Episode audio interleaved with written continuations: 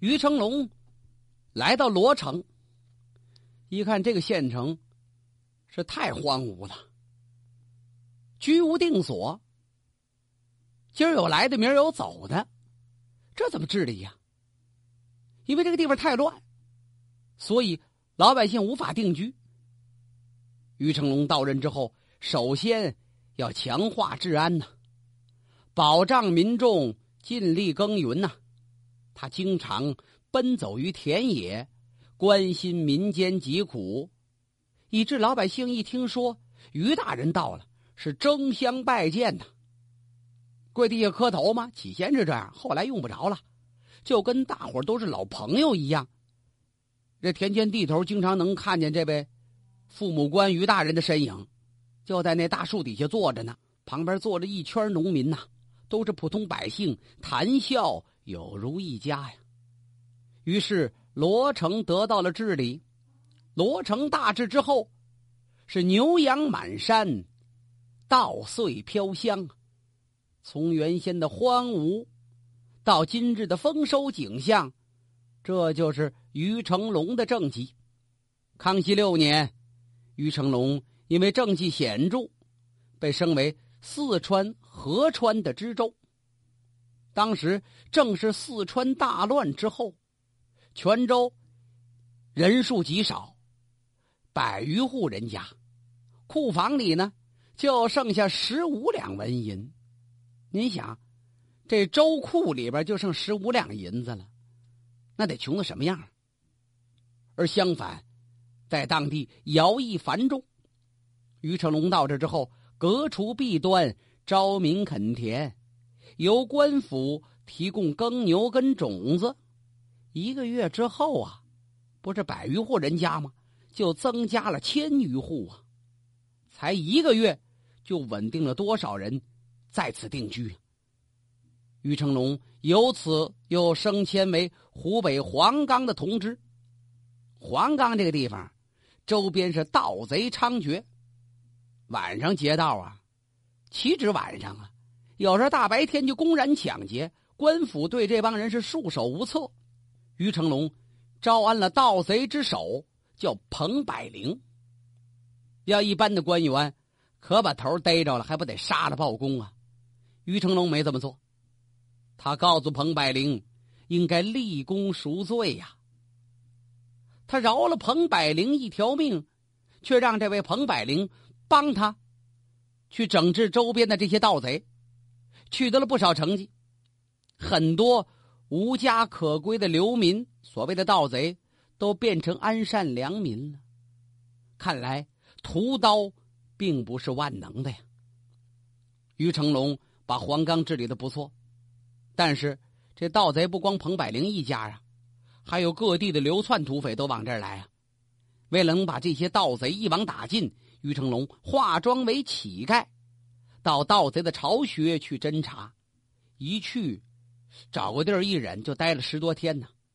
待掌握全部抢劫罪证之后，这才溜达出虎穴，回到官衙，招呼差役。前去堵窝涛，一并捉拿呀，致使死不改悔的罪犯全都落入法网。他经常穿着便衣在乡间仔细查访，又稳又准又狠的破获了不少难以侦破的大案要案。可以说，这位于成龙于大人是有胆有识啊。别的甭说，就说想当年吴三桂造反的时候吧，吴三桂。叛军北上，黄州有一位叫黄金龙，麻城有一位刘军福，他们都分别带着几千人的队伍响应吴三桂叛乱。当时湖北巡抚张朝珍出面请于成龙出征，于成龙为国家平叛，这是当仁不让的事啊！他欣然同意。他问这湖北巡抚张大人：“我得带多少兵啊？”张朝珍一听说，你就尽力带吧。于成龙想了想，兵再多也不够用啊。我看，只要两个人跟着就行了。啊！张朝珍一听带俩人，你凭的什么判呢？但是于成龙不狂不傻，说这番话一定有他的用意呀。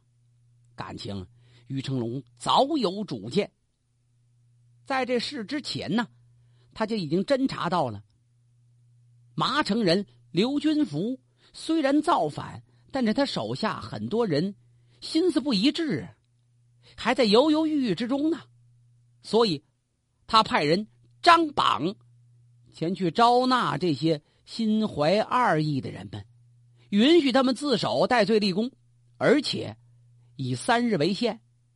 如果过了三天，那就全是贼了。国家擒而杀之，你们可别后悔。这一限日可了不得，三天之内自首的人多达好几千呢，其余的也龟缩在营寨里不敢出来了。于成龙趁势就骑着一头骡子，带了两个人，一个人在前面鸣锣，一个人在后边给他打着伞，就奔了敌人的营寨来了。自首的那些人已经成为国家的正规军队了。正在那整日里被人训练着呢，于大人自己大大方方来找这匪人谈判来了。判中持弓弩，拿着枪，举着刀，夹道等待。倒看看这于大人要干什么？就见于成龙镇定自若，旁若无人呐，大大方方进了寨门，就到了营寨中间了，来到正中堂上。升堂而坐，大伙全傻了。这是你的位置吗？你就坐。于成龙坐的甭提多自在了，一拍惊堂木：“你们还不来过来看看我吗？”判众惊愕，齐来跪拜呀。于成龙命令人先给我取碗水来。你们都在这跪着，琢磨琢磨，你们最近都干了些什么吧。水端过来，喝碗水解解渴。旁边有人给他搭过一个小铺来，活动床啊啊，坐着太累，带我躺着休息休息。他由到那椅子上站起身，踱两步来到那小床边上，往那一忍，睡着了。醒来之后一看，大伙还那跪着呢。于成龙火了：“军府老奴为何不来怠慢客人吗？”军府老奴就是这营寨的头刘军福啊。大伙一听，怎么敢这么称呼我们的主人呢？于成龙心里边是有根底呀。刘军福曾经在于成龙的衙门里干过事儿，平素里就很敬重于成龙的为人。今天一看，于成龙到这来，无非要碗水，要张小床躺会儿，别无恶意呀。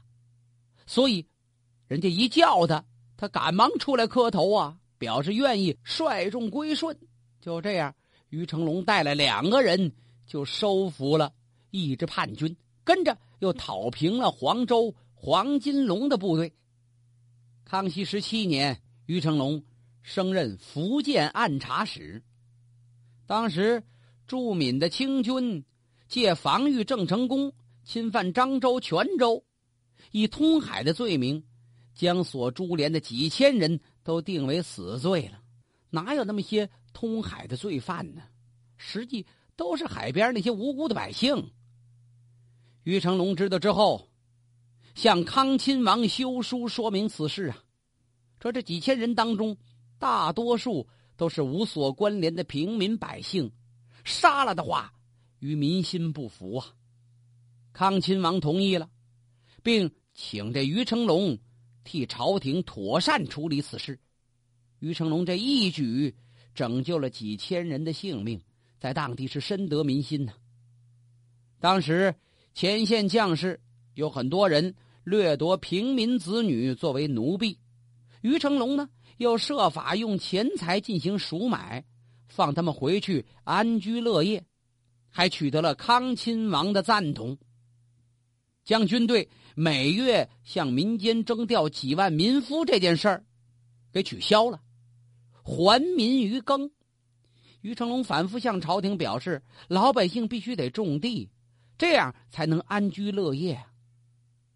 所以当地百姓都感念于成龙的好啊。他在任上的时候，联名办事，不贪财，不仗势，不鱼肉百姓。福建巡抚吴作向康熙帝推荐，称于成龙为全闽，也就是整个福建地区。廉能第一官吏呀。康熙皇帝也终于知道了于成龙的奇人奇事，具体的很多做法让康熙很高兴啊。康熙二十年，在他任直隶巡抚的时候，康熙接见于成龙，褒奖于成龙为当今第一清官呢。于成龙自身是要求严格，当他赴江南出任两江总督的时候，仅乘一辆骡车，千里迢迢奔赴江宁啊。在总督任上，于成龙每天吃的就是粗粮，佐餐的都是青菜，因为他顿顿吃青菜，所以被同僚戏称为“于青菜”。是这位不爱吃炖肉吗？不是，就这么节俭。他做了二十几年地方官，从没说携带家属，到哪儿去都是孤身一人去上任。康熙二十三年，于成龙因病辞世啊。他死后，同僚还有属吏人等都去家中探望，一看呢，哎呦，感情于大人老家这么简陋啊！住室极其简陋，四白落地，除了床。再就是几张桌椅板凳，床头放了几个小盒，里边放着咸菜，放着盐。墙角那缸里边还有小半缸米，合着每天家人就煮点粥吃点咸菜啊。这像封疆大吏的家属吗？当江南百姓得到于成龙死去的消息之后，是自动罢市啊。老百姓种地的不种了，经商的关门了，要歇几天，干嘛呀？聚会痛哭，哭到于成龙啊！赶等于成龙的遗体运回故里之时，几万人步行数十里，伏地跪迎啊！很多人还特意把于成龙的画像跟自家的祖宗一同祭祀。这感人的场景，康熙也听说了。哎，康熙皇帝一声长叹呐：“若我大清官员做官都像于成龙那样，该多好啊！可惜如于成龙者，能有几人？”这年到了冬天，康熙南巡到了江宁，又多次听到了于成龙的往事，康熙感慨万端呐，到处。朕都听到舆论说于成龙乃天下第一廉吏呀，这是最廉洁的官员了。康熙皇帝如此鼓励像于成龙这样的官员，如此加大对他的表彰力度，多次提起于成龙，说明康熙帝实实在在是想让自己手下的官员能够为民造福啊，从而。加强满清王朝的统治，要想巩固统治，国土就得统一呀。台湾问题一直让康熙皇帝耿耿于怀，难以安眠。清朝为了统一中国，对盘踞在金门、厦门的郑成功是多次采取招抚之策。在郑经父子据守台湾的时候，为了使台湾回归，清朝廷又屡次。主动派使者招抚，但是没有成效。最后实在没办法，只有诉诸军事行动。这不打不行啊！清朝为了招诱郑成功投诚，从顺治九年到十一年，就遣使到厦门，跟郑成功先后做过三次会谈，封他为海成公，还让出泉州、漳州、惠州、潮州这四府之地。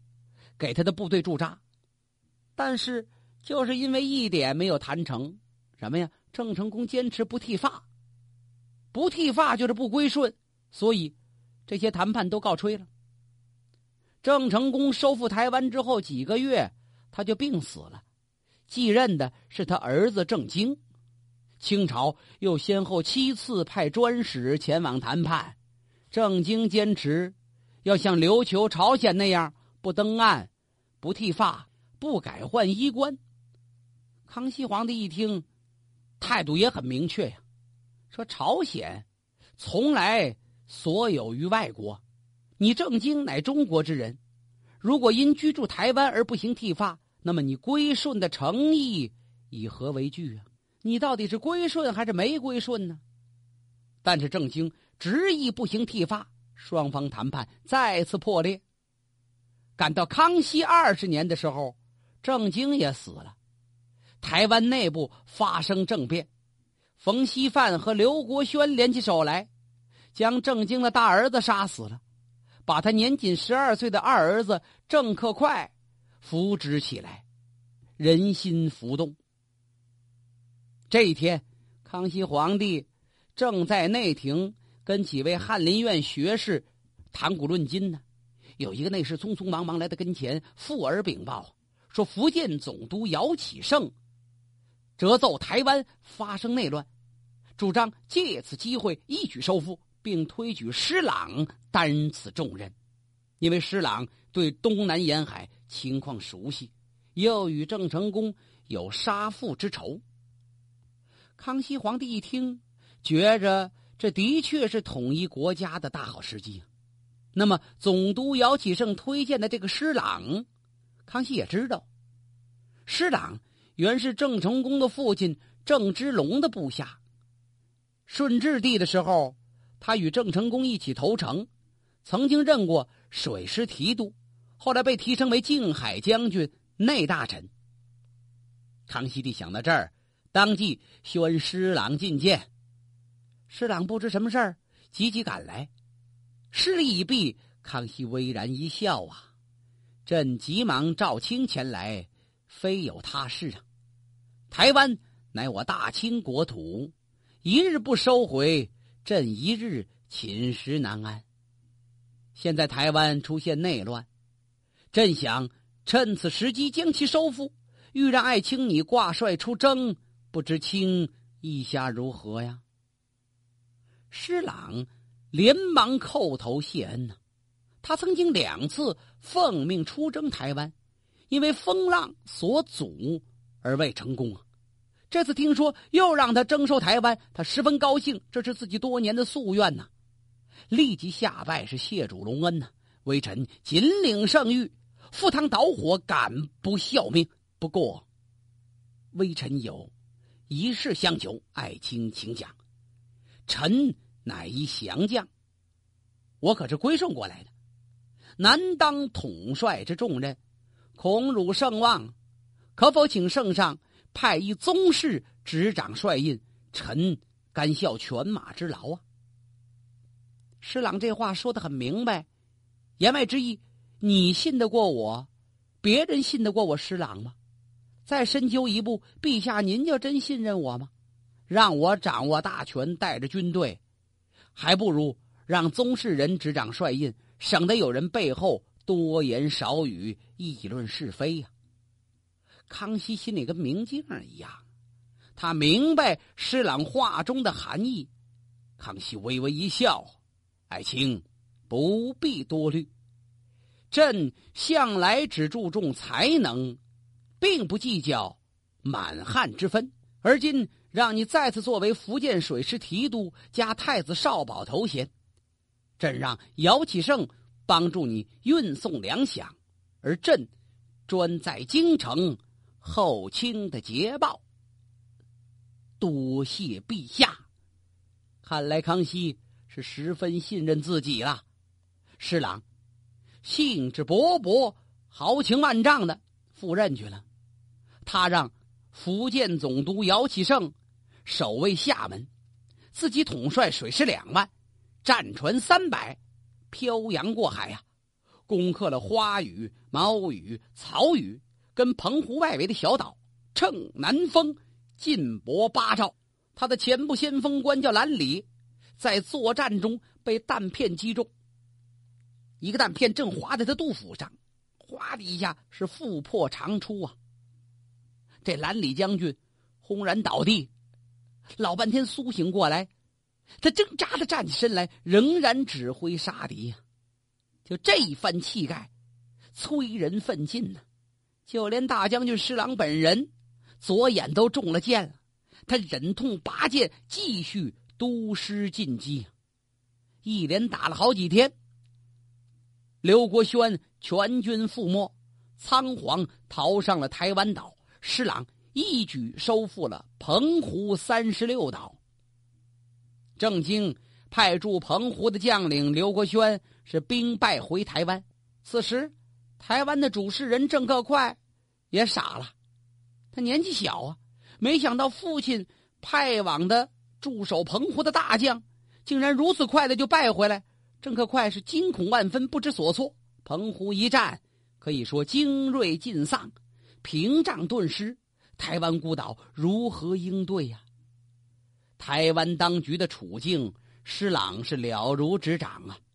他不失时机的派遣使者前往招抚，还表示绝不会官报私仇。为什么？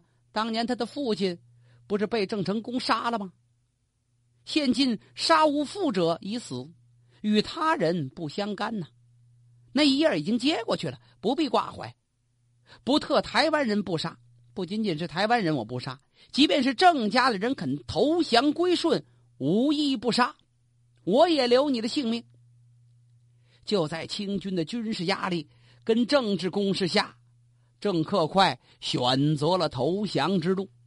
郑克快剃发，按照清朝的发型出城归降啊。他将代表台湾军事割据政权的延平郡王印、招讨大将军印送给了施琅。施琅有军事才能，也有政治家气度。早年郑成功杀了他无辜的父亲兄弟，逼迫他逃亡。现在，在平灭台湾之前，留在台湾的家属七十三人又被那敌人刘国轩给诛杀了。那么此刻台湾已经收归所有，他进据台湾之后遵守诺言，以国事为重，未做任何报复。你说郑成功已经死了不报复，就是现在这刘国轩杀他全家的仇人已经投降了，他也没有去斩杀刘国轩，在台湾还一同上郑成功的庙宇举行告祭之礼，感谢郑成功。从荷兰人的手中收回台湾呢并且他向皇帝奏报，是刘国轩派出冯锡范等人逃往菲律宾的建议，促使台湾归顺的，给刘国轩还记了功了。康熙帝得的捷报之时，正当中秋佳节，望着碧空一轮皓月，情不自禁吟咏了一首。中秋日闻海上结音呢，这首诗表达了人间统一的喜悦心情啊。万里扶桑早挂弓，水西君旨岛门空。来庭七位修文德，柔后出飞读武功。牙帐受降秋色外，雨林奏节月明中。海域久念苍生困，更凿从今久壤同。